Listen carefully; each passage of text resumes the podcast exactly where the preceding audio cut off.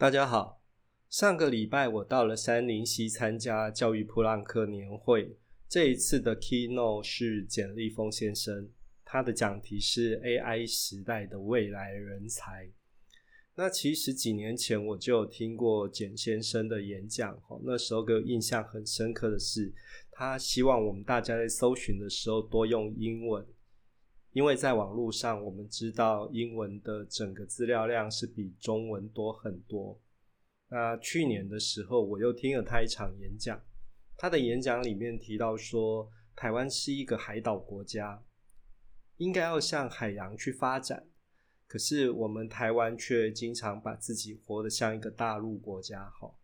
所以每次听到有简立峰先生的演讲，我都很想再去了解一下，说，呃，他最近又有哪些新的体悟？这一次我们这个主题里面呢，简先生马上就点出来这一次的新冠疫情，他认为新冠疫情是一个大挑战，是一个大机会。在这里面呢，他提到说。呃，我们每个人都会有一样的影响力。我想这一块大概就是自媒体的部分了。各位想想看，呃，这一阵子，或者是说前一阵子，总统选举的时候，几乎很多候选人都会去上所谓的直播节目，或者是请 YouTube 帮他们站台。那政治人物现在对网络媒体的经营也是非常的积极，哈。而且，像最近更有趣的就是，你现在听到这个 podcast，只要我有一个麦克风，我能够上网络，几乎我就能够建立我自己的一个 podcast。而且，一个非常多粉丝的 podcast，它的号召力可能不会小于一个国家的元首。所以，任何人都有一样的影响力。我认为这个东西是存在的，而且以后可能会持续。甚至是可能会有大爆发的可能哈。那接着简先生就说：“诶，在三 G 时代，我们开始有了网络的服务，在四 G 直播变成了一个非常盛行的事情，而且这种直播造成了很多国家的改变。例如说，我们比较呃比较清楚的有阿拉伯之春等等的。那到了五 G 时代之后，什么东西开始跑出来了？”呃，第一个他认为的是 AI。目前我们看到 AI 的应用慢慢越来越多，而且 AI 也给我们带来了一些危机感。如果是一些比较呃有顺序、有明确执行的工作程序的工作，它应该很容易被 AI 去取代哈。然后在我们人类生活中一些比较。呃，不需要人类复杂的思考的，然后特别是不需要情感的，也慢慢由 AI 来取缔了。那第二个讲到的是零接触经济，他提到的现金交易的问题啊，呃，大概以现在来讲的话，我们会发现说，有时候我们出门的时候，甚至会忘了带钱。为什么？你可能带着一只手机，然后你就可以去呃处理生活中的花花费了。可是现金交易这里面，我觉得还是有一些，呃，大家为什么还是愿意用现金交易？哈，其实有些治安相关人士就会提到说，呃，其实现金交易可以去避开一些监控，特别是国家有意的去监控人民的时候，这种零接触的第三方支付也是一个监控管道。第二个可能就是治治安问题，哈。可能一夜之间，如果人家玩你的话，你可能账户会瞬间从巨富变成零元，或者是政府可以直接把你整个账户扣住，让你完全不能做其他的事情。这个部分也是会让我们感到一些危机感。所以零接触经济在现金或是第三方支付之间，其实我认为还有一点保留的余地啦。那另外一个是远距工作，哈。在这里面，我们发现这次新冠疫情造成了远距工作，好像变成了一个呃很正常的存在。那以后会不会继续这样存在？我看了很多网络相关的报道，是叙述说，嗯，如果是一些比较高科性型的工作，然后他们是以协同方式存在的，基本上这种远距工作形态是可能存在，呃。在这里面呢，可能就是说，你可以不用进入那个场域，然后工作的机会在任何可以上网的地方都可以，因为到时候大家都远距工作了嘛。可是在这里面，我我是有去提出一些思考的，就是说，在这个远距工作里面，虽然你可以展现自己。然后你培养跟世界沟通的能力，这些都可以透过远距来让，呃，这些能力都可以让你的远距工作更顺利哦。可是就一个社会科学学习者的角度来看，这样子的远距工作其实会造成另外一个现象，就是呃，让世界的文化差异会不会因为这样子的强势文化渗透而变得越来越小？也就是说，每个国家的文化特殊性会不会变得越来越少？那第二个就是说，呃，时空缩短了之后，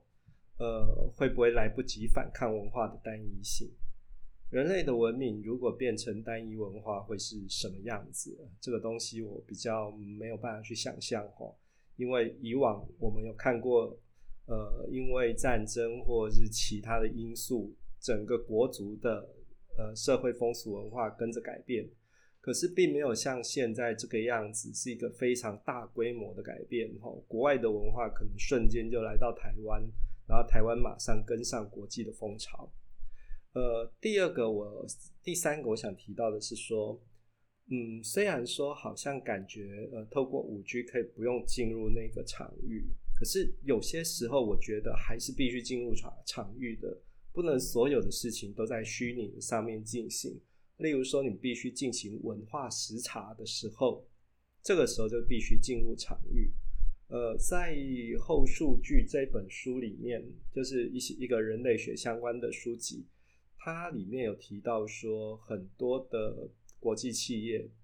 还是有定期的邀请人类学家进入场域去调查市场，因为他们想接触最真实的市场。那第二个就是说，有时候你在做决策的时候，也没有办法去透过完全都是虚拟的一个场域的资讯来做判断哦。所以我认为，在做文化的时差跟决策时差的时候，还是应该去进入场域。那工作机会在可以上网的地点都可以工作，这里面可能就会去影响到什么？哈，就是诶，如果可以这样的话，那区位地理这个。学科的相关知识是不是跟着改写了？这还蛮有趣的哈，因为以前你在做区位地理的时候，你知道说，呃，因为时间跟位置距离的影响，所以你必须跟着去调试。那如果这个东西被取消了，最后变怎么样？是个蛮有趣的现象。然后我又想到说，那那时候的薪资水准会怎么怎么处理？其实你会发现，企业家。他会慢慢往薪资水准低的地方去移动，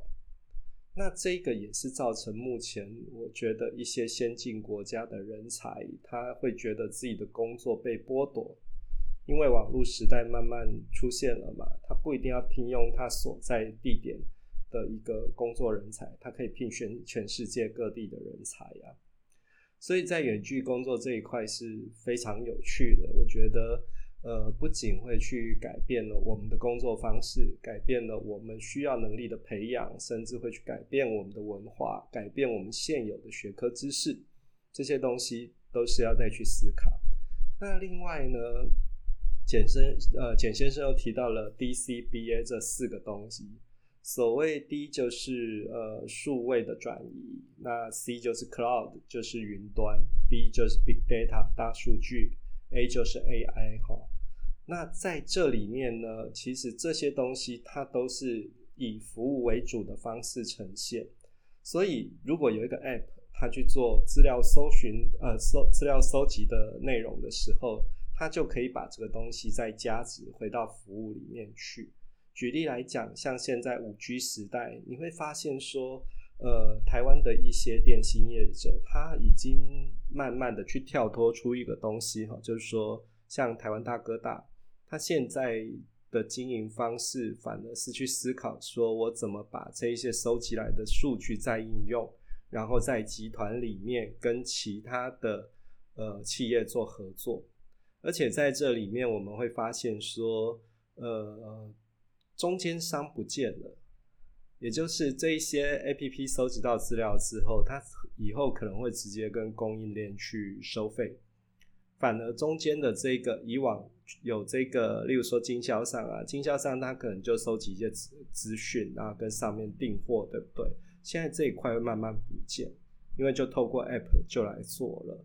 而且这里面还提到一件非常非常非常重要的事情，我讲了三个非常哈，这也是我这次非常觉得非常大的震撼，就是被找到的一个需要性。在数位时代，你会发现好像有一个新的东西叫做数位阶级。那你如果想被找到，你就要在这个社交圈里面。那这个社交圈大概就是物以类聚哈，所以。在数位时代，更重要的反而是我们说，嗯，从古代到现在一直很需要的一个人际网络，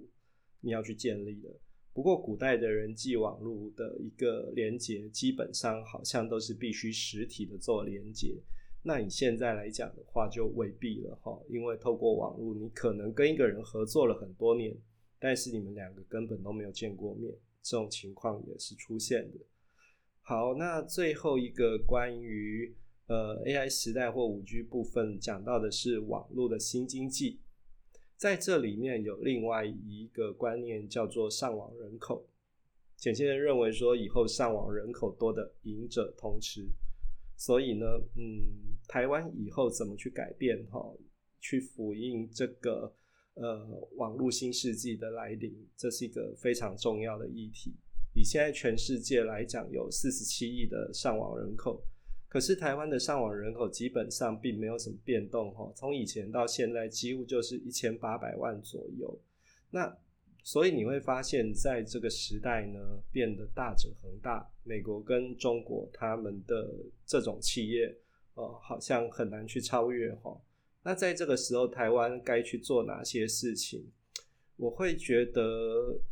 如果是这样的话，台湾可能必须善用台湾的优势，就是软硬体的整合度。然后台湾因为很小，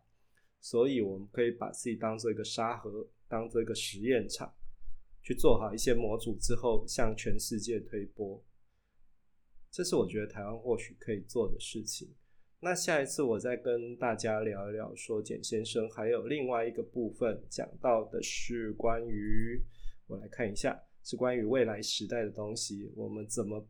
让孩子可以跟这一个 AI 时代做一个接轨？好，那我今天就先讲到这里喽。